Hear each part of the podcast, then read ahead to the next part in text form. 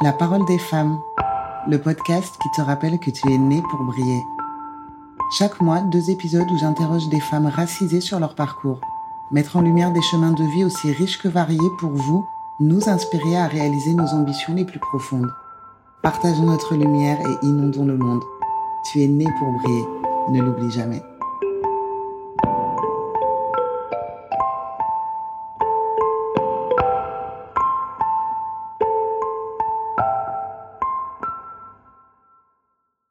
Alors, bienvenue Aurélia sur le podcast La parole des femmes. Merci à toi d'avoir accepté euh, mon invitation. Donc, je vais euh, te présenter un petit peu, puis te questionner euh, pour en savoir un peu plus sur toi, ton métier et ton implication dans certaines causes. Merci de m'avoir accueilli. Merci. Alors, tu es concept artiste et illustratrice spécialisée dans le caractère design et le développement d'univers. Donc on va simplifier un petit peu pour les novices comme moi. Donc en gros, ça veut dire, enfin pas en gros, ça veut dire que tu es dessinatrice de personnages pour de la série d'animation et récemment pour l'édition jeunesse. C'est ça. Ok. Alors toi, pour, euh, pour faire ce métier, tu as été diplômée de l'école d'art graphique euh, e-art sup, c'est ça? Sup à Paris. Et donc, tu as débuté dans l'industrie de l'animation en tant que dessinatrice de personnages, d'objets et d'accessoires. C'est ça. Ce sont des props, en fait, c'est les objets qu'utilisent les personnages dans la série, en gros. D'accord, donc c'est quand même euh, assez, euh, assez large, ça a beaucoup de compétences, euh, beaucoup ça de va véhicules, aux chaises, aux objets de cuisine, enfin c'est vraiment tout, tout y passe accessoire, c'est ça. D'accord. Donc là, tu as quand même plus de 10 ans d'expérience en fait professionnelle et tu as désormais dans ton profil des compétences pour la supervision de pré-production de séries d'animation. Donc ça, c'est l'étape de création avant la fabrication d'un dessin animé. C'est ça, exactement. En fait, euh, c'est euh, tout un département qui est consacré à la création bah, des personnages, euh, des objets, des décors. Et donc, on va créer toute une ambiance et tout un tas d'objets uniformes, donc dans un style qui a été prédéfini. Et ensuite, une fois que cette étape est terminée, donc ça part en fabrication, que ce soit en 2D pour euh, des, dessins animés en 2D ou de la 3D euh, pour euh, bah, des dessins animés en 3D, comme les Pixar par exemple en fait. D'accord. Donc après, il y a vraiment des techniques différentes. C'est un vaste sujet. C'est ouais, c'est un sujet très très large apparemment. Et donc toi, ça veut dire que toi, tu sais tout faire. Enfin, tu sais tout faire. alors, je fais pas de décor. Moi, je suis vraiment spécialisée dans les dans les personnages. Et euh, j'ai commencé par les objets parce que c'est un petit peu euh, par ça qu'on débute généralement. Que tout le monde, ouais. Euh. Et, et, moi, ce qui m'a toujours plu, c'est de faire des personnages, en fait. D'accord. c'est vraiment, ça a vraiment toujours été le truc que je préférais. Oui, après, chacun se spécialise par rapport à, à, ses Après, j'ai eu des... J'ai augmenté en poste, j'ai été dans la supervision pour les personnages uniquement.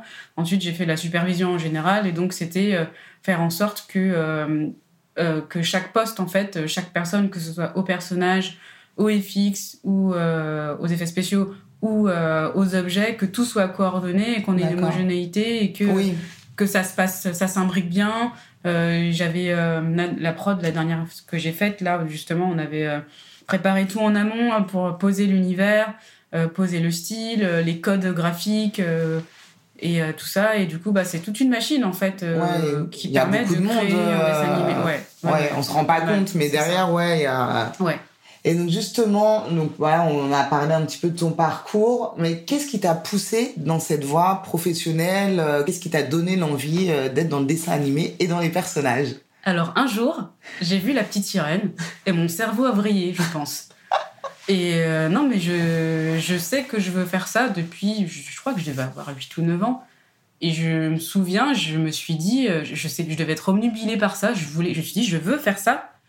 Et quand je suis arrivée en sixième, je savais déjà que c'était des gens qui faisaient les dessins. Et j'avais dit, je me souviens à mon prof d'art plastique, que je voulais faire dessinatrice d'animation. D'ailleurs, je crois que j'étais un peu sa chouchou parce que je voulais faire un truc artistique, je me souviens. C'est vrai que souvent en dessin au collège, on n'est pas trop euh, dessin musique, c'est pas les matières où on est, forcément euh, les plus intéressés. il était trop content. Une alliée. C'est ça. Et, et, non, mais c'est fou, mais vraiment, j'ai toujours eu cette certitude que c'était ça que je voulais faire et, et, pas autre chose. Après, il y a des choses qui m'ont intéressée à divers moments de ma vie. un moment, j'ai voulu être océanographe. Euh, après, archéologue. Ça, par contre, je pense que ça aurait potentiellement pu être une piste. Mais du coup, euh, je suis hyper fan de culture, d'histoire. Et même du coup, bah, dans créer des personnages ou des histoires, euh, le passé, l'antiquité, euh, l'histoire en général m'inspire énormément en fait. L'histoire des cultures euh, en elles-mêmes et même l'anthropologie, tout ça, je trouve que c'est ça vient alimenter ça permet d'allier ouais voilà tout ce que tu apprends et, et, ta curiosité sur, sur, tout ça tu le transposes bah, dans ton dans ton art parce que c'est de c'est de l'art un petit peu nourrir et ça me permet de rebondir sur plein de choses à la fois. Et donc bah, j'ai fait un bac S à voir. bah ouais, parce que c'est. Ouais, on aurait pu penser plutôt un parcours. Euh, bah j'aurais pu faire euh... appliqué, mais à l'époque, euh, je dis ça comme si j'étais vieille. À l'époque, euh, on disait, enfin les parents disaient qu'il fallait mieux faire un bac général, un bac S. Si t'avais un bac S, tu voulais faire ce que tu voulais. Et ce qui n'est pas faux non plus. Oui, mais au mais final. ce qui ne sert pas forcément bah, selon la filière que, que, tu veux faire. Je me éclater en, en art appliqué en fait. Mais bon, c'est comme ça, ça s'est passé comme ça. Bon, en attendant, ça t'a pas empêché de, de, bah, de rester sur, sur la ligne que tu avais envie de, de, suivre. Donc, comme quoi, c'était une vraie vocation, c'était pas juste une envie comme ça. Oui, c'était pas une lubie d'enfant, ouais, ça t'est. Donc après, j'ai fait mon école d'art graphique pendant 5 ans. Puis après, j'ai débarqué dans le monde magique de l'animation. et là, ça a été. Euh, bah, en fait, j'ai appris énormément. Euh, finalement, à l'école, c'était très divers. On était, euh, ça nous a forcé à être aussi, bah, explorer beaucoup, être un petit peu autodidacte. Je sais que moi, je dessine, bah, on dessine essentiellement sur Photoshop. Il y a plein de choses que j'ai appris parce que euh, bah, j'ai été fouillée, j'ai été cherchée. Et à l'époque, il n'y avait pas encore de tutos sur Internet. Ah bah Maintenant, on peut apprendre trop de trucs, on peut se former et tout. Et euh, moi, à l'époque, euh, ouais, c'était, bah, t'avais Photoshop dans ta chambre là, et puis tu faisais des exercices et tu cherchais et tout. Ah mais c'est vrai qu'on a tendance à oublier maintenant qu'on a l'accès à toutes ces technologies et toutes ces infos de partout. Mm que maintenant voilà bah moi quand j'ai commencé les podcasts avant de trouver un vrai professionnel euh, coucou merci qui s'occupe des montages euh, bah quand j'ai commencé à essayer de les faire bah tuto sur YouTube mm. et euh, c'est vrai qu'à l'époque il y a quelques années bah en fait t'étais tout seul avec ta galère et si t'étais pas curieux bah tu ouais, ou... tu pouvais pas faire plus en fait que ce qu'on t'avait appris ou alors fallait faire une petite formation pour se mettre à jour et voilà ouais.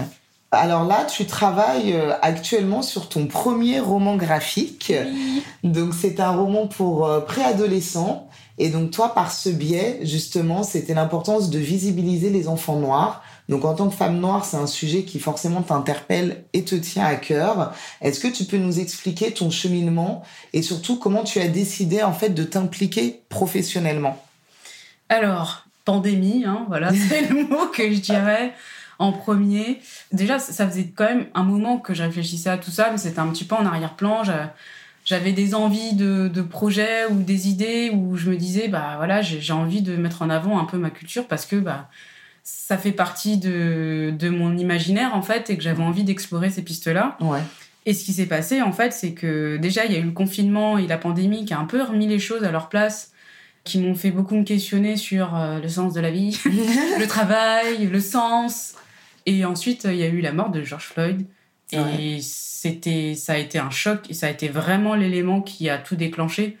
Et je me souviens, c'était un jour, je bossais et je me suis dit, mais en fait, euh, mais qu'est-ce que je suis en train de faire? Je peux pas rester là à faire mes tâches, à cravacher et à faire comme si de rien n'était, ouais. comme si c'était pas un sujet, comme si c'était pas important, comme si c'était pas la vie de personne qui était en jeu et à continuer en fait à perpétuer des choses et puis ouais comme si comme si euh, ouais c'était si une info banale voilà euh... en fait et, et j'ai eu ce côté où je trouvais ça assez bah, déshumanisant et enfin mm. on est des humains on a des sentiments on a des émotions et je, je, ouais. je suis, quelqu'un d'assez empathique et je me suis dit je peux pas rester sans rien faire ouais. c'est pas possible en fait au-delà de l'indignation c'est ça il faut s'actionner après pour ouais. justement si on veut que les choses changent et si on veut et que moi j'ai vraiment ressenti cet appel en fait et du coup euh, je me suis dit euh, pour moi c'est par exemple mon, mon métier c'est pas juste euh, dessiner des Mickey quoi c'est vraiment de la transmission et en tant que créateur de contenu pour les plus jeunes on a la responsabilité de ce qu'on transmet donc euh, en termes de valeur ou en termes de, de perpétuer des stéréotypes ou non, euh, que ce soit des stéréotypes racistes ou sexistes ou peu importe. Et en fait, c'est nous qui créons ce qui regarde. Donc si on continue en fait à répéter les mêmes stéréotypes, les mêmes erreurs, ça va jamais changer. ça changera pas et puis c'est vrai que les dessins animés enfin Alors, on a tous soit des enfants, des neveux, des petits cousins, cousines. Enfin, quand il y a des choses qu'ils aiment, ils les regardent en boucle, mais tellement en boucle c'est un vrai lavage de cerveau, en fait. Et en même temps, ça suscite des pensées. Moi, je me souviens quand j'étais enfant, les dessins animés, je, les ingurgitais pas comme une éponge. Ça suscite des réflexions ça t'interroge, ça crée des émotions. Ouais. T'as peur, t'es content, tu suis le héros, peut-être ça, ça suscite des émotions et des interrogations. Et du coup, pour moi, euh, ce métier, c'est vraiment ça. C'est vraiment transmettre des émotions et que ça devienne en plus des outils pédagogiques ou des outils de réflexion et qu'en fait, une fois que t'as vu ton film, même si c'était une aventure qui était géniale, t'as appris des choses en fait. Oui, qu'il y ait une vraie réflexion, une vraie réflexion derrière et que ça puisse amener à pas forcément des débats selon les âges euh, qui sont concernés, mais que euh, voilà, comme tu dis, quoi, que ça amène une réflexion. Et c'est bien parce qu'en fait, déjà on voit que tu es clairement, enfin voilà, que tu aimes ce que tu fais, et que tu es clairement passionné mais que c'est vraiment pas uniquement le dessin. Le dessin, c'est euh, c'est le c'est l'outil, c'est le moyen. C'est mon moyen d'expression. Voilà, mais la transmission et tu l'as répété euh, plusieurs fois, c'est vraiment ça qui qui est important pour toi et qui compte.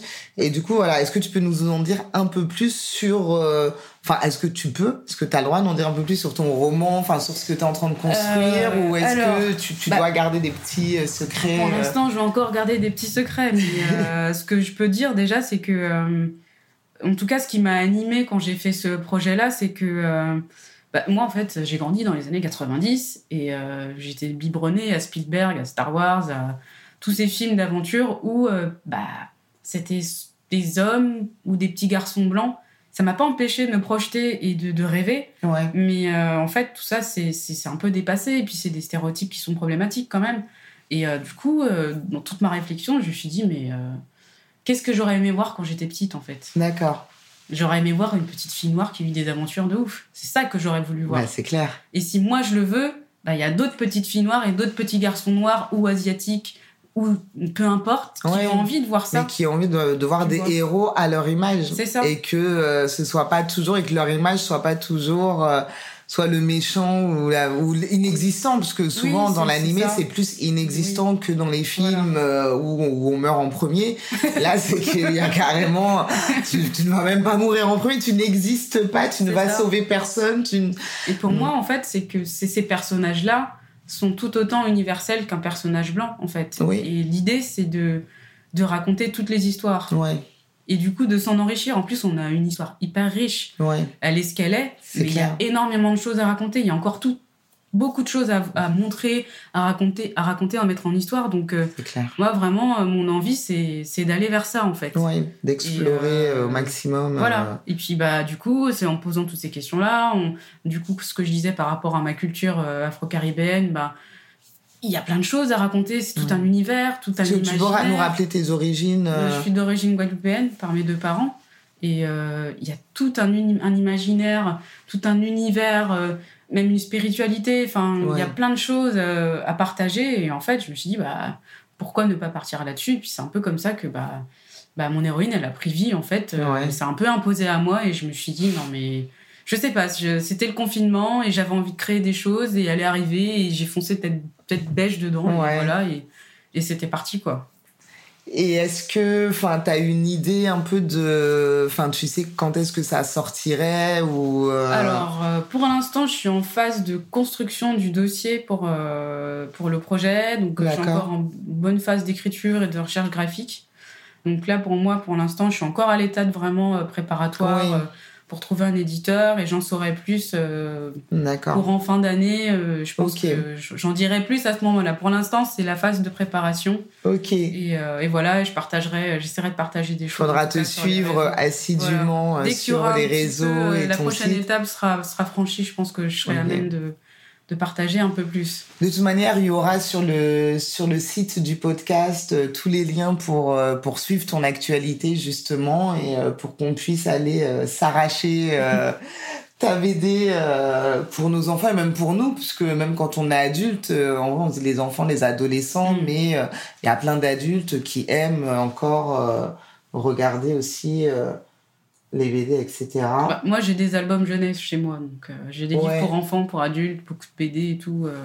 Oui, donc en vrai, c'est pour tout le monde. Enfin, même si elle a vocation euh, on peut dire éducative, enfin je sais pas si on peut dire éducative. Bah, c'est vrai qu'il y a ce côté où moi je voudrais en tout cas dans ce projet-là qui ait une portée un peu, ouais, un peu éducative et historique pour un petit peu mettre en lumière bah, un petit peu le passé des Antilles et tout ça. Et donc c'est un peu dans cette optique-là que je pars. Et quoi qu'il arrive, moi je pense que que ce soit l'animation ou la bande dessinée ou, ou même les albums jeunesse, enfin le livre en soi c'est pas cantonné juste à de la jeunesse en fait. Pour moi, c'est un média. Et euh, par exemple, là, le dessin animé pour adultes commence enfin à faire sa place, mais euh, ça reste un moyen d'expression en fait, qui se vaut autant qu'un roman ou qu'un film euh, pour adultes en fait.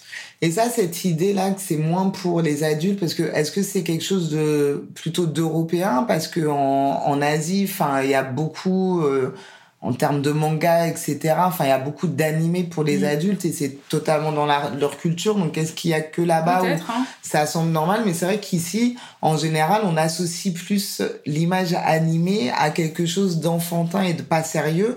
Alors que, bah, pas du tout. Ça peut être, euh, même si ça peut être des, des sujets parfois traités de manière légère, mais qui en vrai ont une réelle profondeur et quand on le disait tout à l'heure, qui suscitent des, des, vraies réflexions. Ouais, bah je sais pas si c'est euh, très occidental ou pas. Euh. Après, quand on regarde par exemple euh, la BD franco-belge, on a autant des univers très jeunesse que des univers très adultes. Ouais, c'est vrai aussi, ouais. Non, je sais pas trop à quoi c'est dû, ça a dû se faire comme ça. C'est peut-être Disney aussi à l'époque qui a qui a donné la direction. C'est vrai. Parce que c'était vraiment pour les enfants. Bah, c'était ouais, très axé, euh, ouais, effectivement.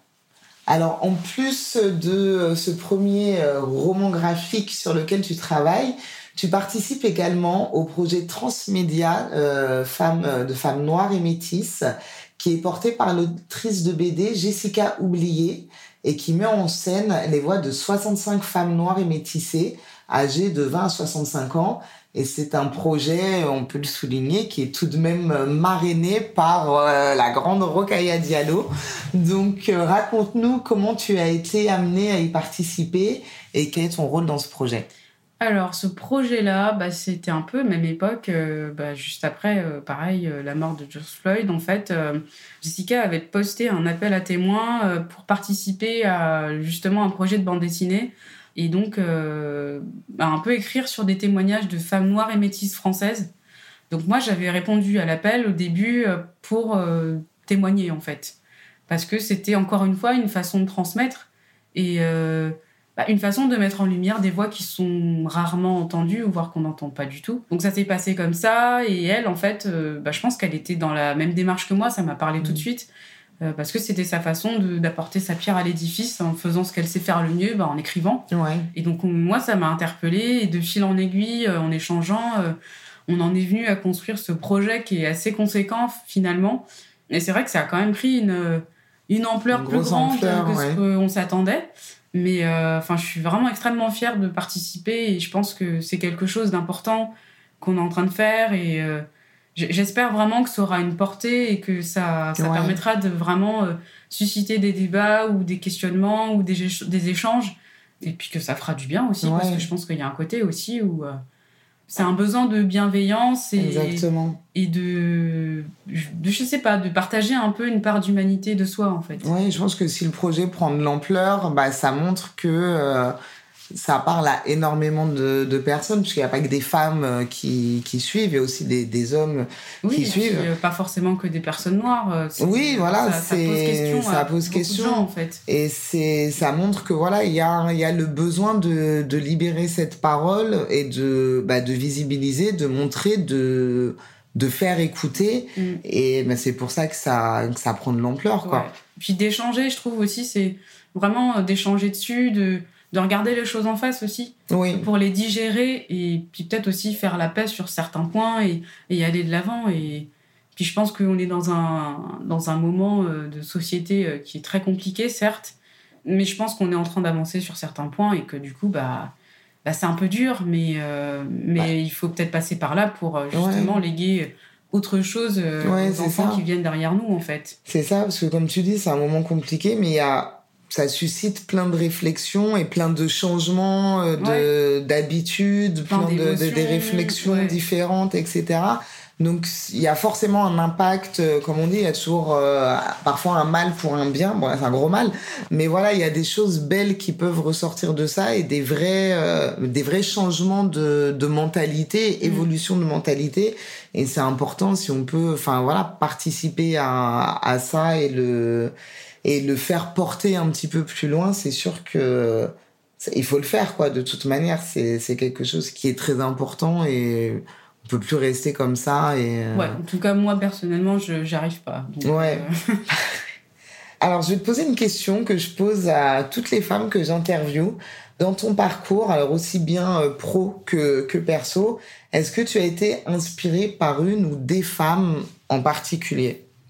Alors, c'est c'est une bonne question. je dirais oui. Enfin, après, moi, comme j'ai beaucoup évolué dans le domaine de l'animation, c'était quelques artistes de l'animation souvent des américaines.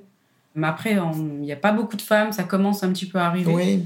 Et après, c'est aussi euh, récemment, grâce aux réseaux sociaux, j'ai pu découvrir pas mal de profils.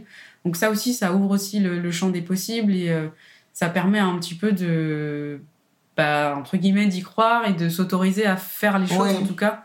Et après, j'ai toujours été inspirée par les, les femmes autour de moi, euh, mes amis ou des personnes que je croise. J'arrive toujours à voir un petit peu ce truc chez quelqu'un qui, bah, qui, je sais pas, qui est inspirant. T'as pas un modèle en particulier, mais tu vas te, enfin, en tout cas, les personnes qui te, que tu croises et qui sont intéressantes, enfin, tu vas réussir à tirer, euh, ouais, ce qu'il y a. Euh. Chacun à son échelle, je pense, a un truc qui porte. Euh, et après, c'est vrai que là, récemment, j'ai eu besoin de, d'avoir des modèles de femmes noires artistes ou écrivaine, mais parce que bah, c'est mon profil. Et je, je ouais, j'avais le, besoin de sentir que le profil que j'ai, en fait, euh, il est entre guillemets crédible et réalisable et que c'est une voie que je peux prendre. Et c'est vrai que bah, ça vient un petit peu avec euh, bah, toutes les réflexions que j'avais et euh, aussi peut-être le fait que bah, ça commence seulement à s'ouvrir et qu'on commence seulement à voir quelques femmes qui deviennent euh, visibles ou qui prennent la parole. et du coup, il y avait un côté où c'était comme si ça n'existait pas, donc que c'était pas réalisable. Et je sais que, notre génération, euh, nous qui n'avons pas eu les réseaux sociaux et tout ça, on n'a pas eu d'exemple probant dans notre quotidien euh, tout de suite, en fait. Donc ça a été beaucoup un travail sur soi et essayer d'oser faire des choses. Oui, c'est clair.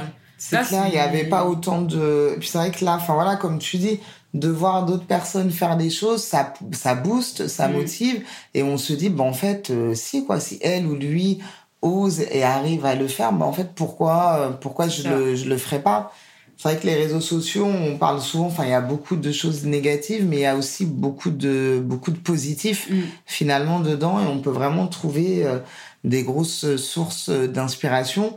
Et moi-même, enfin, c'est dans les réseaux sociaux que je trouve euh, les femmes que j'interviewe, je rencontre voilà des personnes et euh, il y a vraiment énormément euh, de femmes qui font plein de belles choses et qui méritent d'être bah, d'être mises en lumière mmh.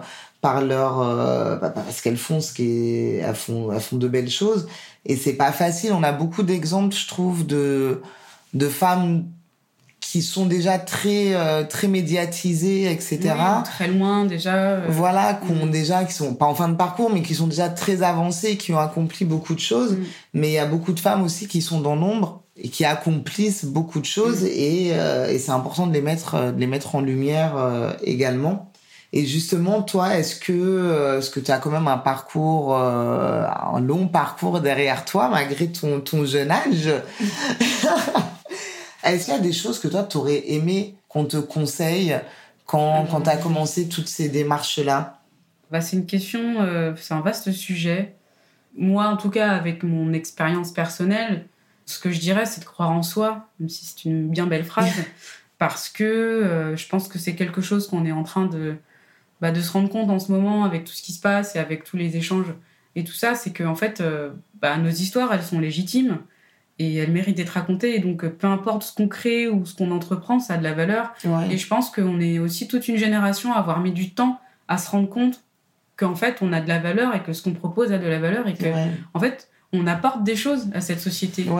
Et moi, je sais que j'ai mis du temps à croire en moi, en mon travail. Et euh, je me suis longtemps battue contre le syndrome de l'imposteur et la peur de l'échec. Enfin, c'est pas très rationnel hein, tout ça hein, mais euh, non mais c'est enfin il y a malheureusement de nombreuses personnes de toute manière qui sont dans, dans le même cas. Enfin le syndrome de l'imposteur je pense qu'il touche euh, bah, beaucoup beaucoup de monde hein. et c'est pas évident de se défaire. Et comme tu dis il y a aussi tout le bah, le passif d'avant qu'il faut aussi déconstruire pour euh, pour se dire bah non c'est bon j'y vais oui et puis il y a aussi cette histoire que qu'on le veuille ou non en fonction de notre patrimoine culturel de sortir des peurs de nos parents, des schémas de nos parents. Et il y a des choses dont il faut, il faut se détacher pour aller de l'avant et se dire, OK, qui je suis, qu'est-ce que moi je veux accomplir, en fait, qu'est-ce qui me fait envie, qui je veux être. Et peut-être réussir à se focaliser là-dessus. Et euh, moi, ce que je dirais aussi, c'est que ce que j'ai appris, il n'y a pas si longtemps que ça, c'est qu'il faut essayer. Et que c'est pas grave de se tromper. Et puis, bah, quand on se trompe, bah, on apprend et on recommence. Et puis s'il faut se tromper plusieurs fois, ben on avance petit à petit et que personne n'est parfait en fait. Ouais, de toute manière personne. Et puis comme j'aime bien dire souvent, enfin il n'y a pas de, il y a pas de réussite sans échec. Enfin ça n'existe pas. On est obligé de se tromper et apprendre de nos erreurs pour arriver à construire quelque chose, quelque chose de mieux. Et c'est euh, c'est pas toujours c'est pas toujours agréable mais euh, mais ça permet d'apprendre sur soi-même d'apprendre professionnellement aussi enfin, après c'est une réflexion que je que je me faisais et je me dis peut-être qu'il faut aussi apprendre à, à, se tromper en fait. Et peut-être qu'on n'a pas assez appris à se tromper et à se relever. Et, euh, et que du coup on a peut-être euh, tout, tout, un tas de personnes qui ont cette hantise qui font que bah, il y a pas beaucoup de choses qui on reste bloqué sur sur les choses alors que bah, dans le doute, euh, faut faire un truc. Au moins, on n'a pas de regrets. C'est euh, clair. Et puis, je sais pas, je pense que malgré tout, on a tous une petite flamme à l'intérieur, un petit truc. Et euh, bah, je me dis en tout cas que je, je vais écouter cette petite flamme et au moins vivre. Et après, on verra parce que on n'a pas le temps. Bah c'est clair. Comme je dis, on est né pour briller. Hein. On n'est pas né pour être là, caché dans notre petit coin et bah, j'aime beaucoup l'illustration de cette petite flamme euh, parce que ça me parle forcément intérieur et voilà comme tu dis cette flamme là il faut la cultiver mm. et, euh, et, en la cultivant et en faisant quelque chose qu'on aime même si parfois on se trompe ou même si on a pris le chemin qui n'était pas forcément celui qu'on aurait dû prendre, bah voilà, la force de cette flamme nous fait continuer, nous fait avancer et ça permet de faire de belles rencontres, de faire de faire de belles choses. Donc mm. euh, je suis totalement de toute manière d'accord avec toi sur le fait de croire en soi et, et d'arrêter un petit peu de laisser de côté même si c'est pas facile mais toutes ces craintes euh, de, de peur de, de ne pas réussir et mais c'est vrai qu'on est dans une société même à l'école où enfin voilà c'est ce qu'on nous apprend est dans la récompense de la réussite parfaite en fait. Voilà c'est ça. dans l'apprentissage. C'est ça exactement. Donc euh, forcément ça laisse des séquelles hein. ça laisse des séquelles. Il y a une autre chose que je voudrais dire aussi c'est de pas hésiter à aller voir ce que font euh, des femmes ou des hommes qui font des choses qui ressemblent à ce qu'on veut faire ou qui sont plus loin. Et en fait, à s'inspirer, à lire leur parcours, leur biographie, à aller voir un peu ce par, ce par quoi ils sont passés, parce qu'au final, euh, bah, je pense qu'il y a des gens, euh, ils ont eu beaucoup d'échecs en fait avant d'arriver là où ils sont arrivés. Bah, c'est une, autrice que j'aime vraiment beaucoup, qui m'inspire énormément, c'est Lorraine Safou, qui disait que bah, en fait, Toni Morrison, euh, avant de devenir une autrice à succès, elle a essuyé vraiment, vraiment des échecs. Et en fait, je crois qu'elle est devenue vraiment euh, connue et, euh, et euh, elle a eu du succès. Elle avait la, elle avait la quarantaine, en Assez tard, ouais. C'est vrai, ouais. Comme quoi, il faut aussi des fois se laisser le temps, en fait, de passer par des chemins détournés plutôt que de se dire qu'on va avoir un chemin tout tracé et, prévisible, en fait. On pas savoir ce qui se passe. C'est clair. Et c'est vrai qu'on voit souvent que la réussite, genre, ah, il est arrivé là. Et on oublie de regarder, oui, mais il n'est pas arrivé là comme ça du jour au lendemain. Donc, qu'est-ce qui s'est passé avant Exactement. Ouais, et puis même, euh, pour finir, euh, ce que tu me disais, c'est quoi mais les femmes qui, qui m'ont inspiré? Je trouve important de le dire quand même. Oui, de, citer, de citer les noms. Euh, donc, je disais, il y a Lorraine Safou, donc, qui m'a beaucoup, beaucoup inspiré de par son travail et sa prise de position dans le sens où en fait, elle prend sa place et elle crée ses histoires et elle partage et elle transmet. Et ça m'a vraiment boosté. Il y a aussi Jessica Oublié avec qui je travaille, qui est une nana hyper inspirante hyper cultivée. Enfin, c'est, c'est, elle, est, elle est passionnée par ce qu'elle fait et je trouve que c'est, c'est quelque chose qu'elle arrive bien à transmettre. Et euh, il y a Livia Quero aussi, qui est euh, une entrepreneuse et euh, écrivaine guadeloupéenne que je suis, qui, qui donne vraiment la pêche. Elle est sans concession. Ah, en fait, ça, ça fait du bien. Ça, c'est Ça fait du bien de voir quelqu'un qui s'assume. Et en fait, toute culture confondue, en tant que femme, c'est tellement quelque chose qu'on n'a pas l'habitude de faire. C'est une libération. C'est ça. La suivre, euh, enfin, en tant que femme, je trouve que la suivre, enfin, ouais, tu libères et tu lâches, quoi. Et euh, ah ouais, tu te dis, ah, merci. C'est ça. Et euh, ouais, tu t'assumes plus, quoi. Tu... Ouais, clairement. Puis, bon, bah, il y a bien sûr Rokaya Diallo. Aïssa Maïga aussi, qui est super. Et il y a Amandine Gay en plus, qui a son documentaire qui va sortir, qu'il faut absolument que j'aille voir. Enfin, il y a des gens, en fait, je, trouve que on commence un petit peu à, à partager des choses et, et puis des fois, on n'a même pas besoin de regarder à l'extérieur dans sa famille aussi. Il y a, des gens qui sont qui sont inspirants. Nos mères sont inspirantes. C'est certain. Nos grands-mères qui n'ont pas eu la vie facile. Euh, ouais. Donc, euh, non, moi, c'est ça. C'est un peu la base pour moi, la famille. C'est euh, les grands-mères, les mères, mes sœurs, mes cousines. Sœurs, les tantes, toutes les, dire, toutes les femmes. c'est ça. Toutes les femmes, familles en général. il y a des histoires tellement, tellement fortes et des parcours. parce que c'est vrai que Ici, voilà, j'interviewe des femmes qui, ont, qui entreprennent ou des artistes auto-indépendantes, etc. Mais euh, il n'y a pas que, entre guillemets, le professionnel. Il y a des parcours de vie, des chemins de vie qui sont, euh, enfin, qui forcent le respect. Exactement. Et qui, euh, et ce sont ces chemins-là aussi, ce sont ces femmes-là qui nous ont permis d'être là aujourd'hui et de pouvoir faire ce qu'on fait aujourd'hui, quoi. Mm qu'elles n'ont pas, pas, pu faire forcément pour elles. C'est ça. Bah, je crois que je vais rebondir là-dessus. C'est, je, crois qu'il y a un peu ça aussi qui me donne envie de créer. C'est pour ces femmes-là et pour euh, un peu bah, les lignées de femmes en fait en général. Et il y a vraiment une force en fait qui est transmise. Et j'ai envie de, ouais, bah, de, de ça continuer. Rend hommage aussi, euh, continuer. Exactement. Euh, apprendre pour les plus jeunes, rendre hommage, et puis pour les plus jeunes et moins jeunes, parce qu'on se rend compte parfois aussi qu'on connaît très peu forcément notre histoire. Enfin, si on va pas chercher, puis c'est difficile parfois de trouver mm. des écrits, euh, de, de, de, trouver des, des choses euh, vraies ou faites par la communauté noire pour raconter l'histoire noire. Et euh, c'est parfois très compliqué. Et, et, toutes ces histoires de vie de femmes, on peut apprendre énormément, quoi. Et il y en a beaucoup, voilà, qui méritent d'être d'être mises en valeur. Et bah, en tout cas, moi, j'ai vraiment hâte de voir euh, ton projet euh, naître, ton, ton premier bébé euh, naître, le premier d'une longue, d'une longue lignée, j'espère. Mais ouais, c'est quelque chose de nécessaire, donc bah merci à toi. Bah merci à toi aussi. Et puis bah voilà, merci d'être venu donc bah partager ton parcours professionnel, mais aussi d'être venu, d'avoir accepté d'être venu partager aussi bien ton parcours professionnel que sur, euh, sur tes aspirations et euh, tout ce qui t'interpelle et te tient à cœur.